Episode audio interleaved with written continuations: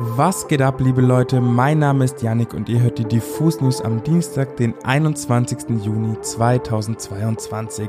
Mir gegenüber, jetzt mal in anderer Position, sitzt die wundervolle Pia. Hallihallo. Hello. Heute haben wir ein kleines Follow-up zu Beyoncé. Außerdem stellen wir euch Lito als Newcomer vor und sprechen über Plattenläden, die sich gegen die DHL mittels einer Petition auflehnen. Zudem gibt's noch ein kleines Interview mit Björn Döring, Kurator der Fête de la Musique. Los geht's!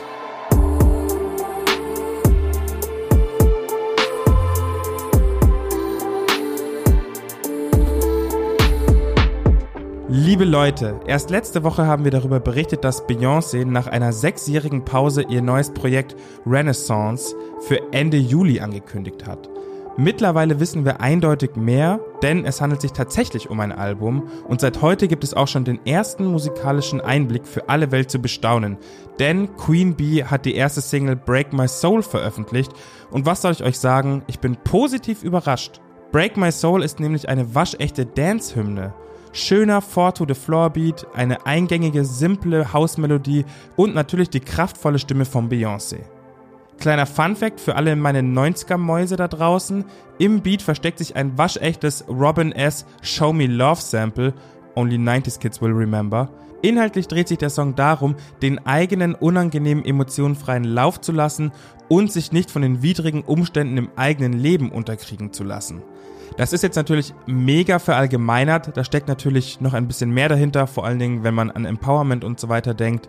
Aber die Lyrics jetzt komplett auseinanderzunehmen, würde hier auf jeden Fall den Rahmen sprengen. Deswegen hier ein kurzes Fazit. Beyoncé ist back und mit dem Song verhält es sich vermutlich ähnlich wie mit dem Drake-Album. Der wird uns noch eine ganze Weile lang verfolgen. Es ist wieder Dienstag und das bedeutet für uns, dass wir euch mal wieder einen Newcomer vorstellen wollen. Und zwar Lito, der zwischen zarten Akustikklängen und Synthes verträumte Soundlandschaften kreiert.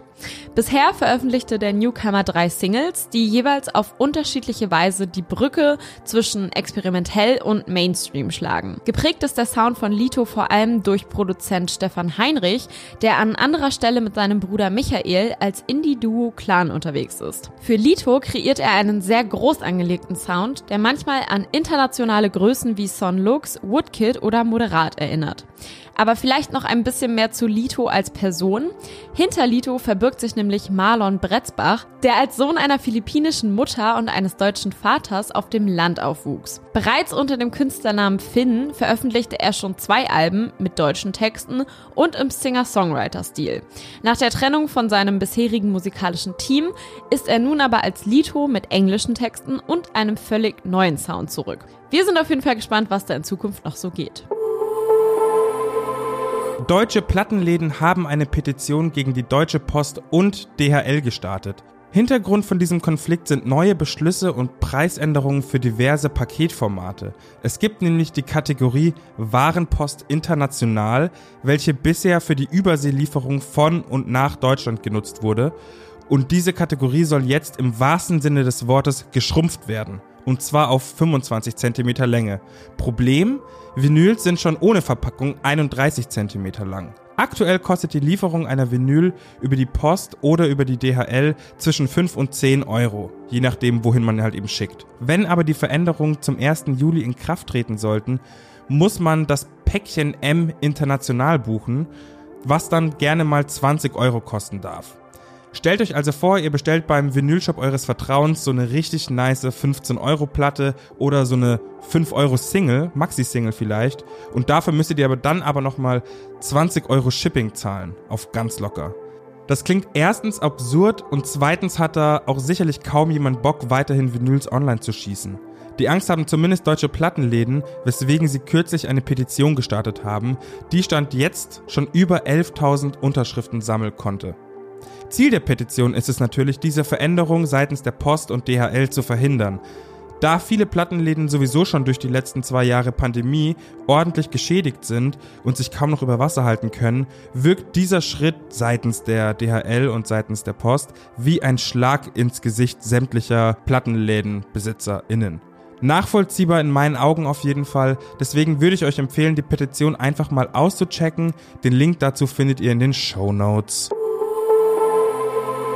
Zum Schluss haben wir noch eine kleine Ausgehempfehlung für euch, denn ihr habt es vielleicht schon mitbekommen, aktuell findet wieder die Fête de la Musique in Berlin statt.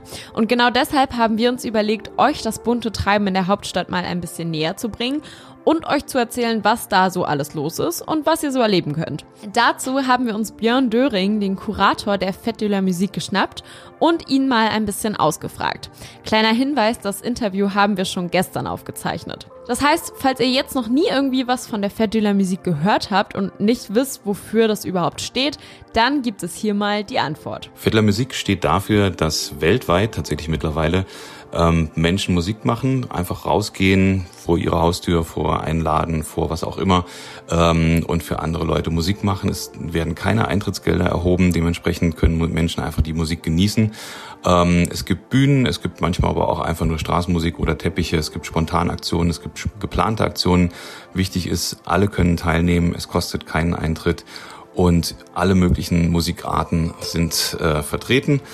Und äh, das macht auch diesen Zauber eigentlich aus, dass sich Menschen wirklich engagieren dafür, dass andere Menschen Musik genießen können ähm, und das eben ohne den, also die Zugangsbeschränkung durch Eintrittsgelder. Das ist für uns eine große Faszination und macht sehr, sehr viel Spaß, das zu organisieren. Das klingt ja schon mal gut soweit, aber wer sich auf der Website der FED noch ein bisschen einliest, der stößt zusätzlich auf einen weiteren sozialen und solidarischen Effekt, denn die Fête de la Musique hat sich besonders in diesem Jahr zur Aufgabe gemacht, geflüchteten MusikerInnen eine Bühne zu bieten. Über den Hintergrund dazu hat uns Björn Döring noch etwas mehr verraten. Die Fettler Musik setzt sich auch für geflüchtete MusikerInnen ein. Wir haben tatsächlich zusammengearbeitet mit ähm, Panda Platforma, das ist eine Plattform für ukrainische Künstlerinnen und Künstler hier in Berlin, die uns ähm, Acts empfohlen haben, die momentan nicht in ihrer Heimat leben können, weil dieser furchtbare Krieg dort tobt. Ähm, wir werden deshalb unter anderem heute bei der Eröffnungsveranstaltung der Fettler Musik ähm, das Exilorchester Miria auftreten lassen. Ähm, wir werden morgen am Brandenburger Tor ein Duett von Aljona Aljona und Jerry Heil haben, die zusammen auftreten. Beide Künstlerinnen spielen natürlich auch ihre eigenen Songs, aber sie haben auch einen Song gegen den Krieg geschrieben und äh, werden den zusammen dort performen, was meines Wissens nach tatsächlich live noch nie passiert ist. Wir befinden uns ja immer noch in einer Pandemie und dass das auch immer noch große Auswirkungen auf Festivals hat, das zeigte sich beim diesjährigen Pulse Open Air, das schon wieder abgebrochen werden musste, bevor es eigentlich so überhaupt richtig gestartet hatte. Deshalb haben wir auch Björn Döring mal gefragt, was die Herausforderungen bei der diesjährigen Organisation der Fête de la Musique waren. Die Herausforderungen bei der diesjährigen Organisation bestanden unter anderem darin, dass wir tatsächlich halt einen relativ hohen Zeitdruck hatten. Wir haben drei Monate Zeit gehabt, das alles zu organisieren. Und es ist natürlich vieles nach zwei Jahren Pandemie, auch wenn die Fettler Musik nie ausgefallen ist, sondern als Online-Event stattgefunden hat, ist natürlich nicht ganz einfach, dann quasi alles wieder so von vornherein ähm, auf Start zu stellen und zu denken, dass es sofort wieder losgeht. Wir mussten auch überhaupt erstmal gucken, wie viele Veranstalterinnen, Veranstalter ähm, haben die Pandemie tatsächlich überlebt, sozusagen auch im wirtschaftlichen Sinne. Ähm, wer macht mit? Wie viele Leute können sich und wollen sich beteiligen? Wie viele MusikerInnen sind da, die was machen wollen? Ähm, das alles war natürlich erstmal, als wir losgelegt haben, total unsicher. Dementsprechend freuen wir uns aber jetzt, dass eben über 100 Orte beteiligt sind, dass sich über 400 ähm, Acts und Bands und Ensembles und Chöre und DJs beworben haben, an der Viertler Musik teilzunehmen. Und ähm, das alles war dann tatsächlich viel mehr, als wir erwartet haben. Von daher bestand auch eine große Herausforderung natürlich, das alles unter einen Hut zu bringen. Ähm, ich bin aber sicher, dass uns das gelungen ist und dass wir uns für morgen auf eine tolle Vettler Musik freuen können. Ob und inwiefern das genau geklappt hat, das könnt ihr heute noch den ganzen Tag bestaunen. Geht also doch gerne mal durch Berlin und schaut ein bisschen links und rechts, welche Bühnen ihr so findet und wo euch die Musik begeistert. Das war's an der Stelle mit den Diffus News am Dienstag. Ich möchte euch aber noch ein ganz wichtiges Projekt ans Herz legen und zwar das Projekt Reboot Culture, das wir zurzeit mit YouTube Music, Google Arts and Culture und der Initiative Musik auf die Beine gestellt haben.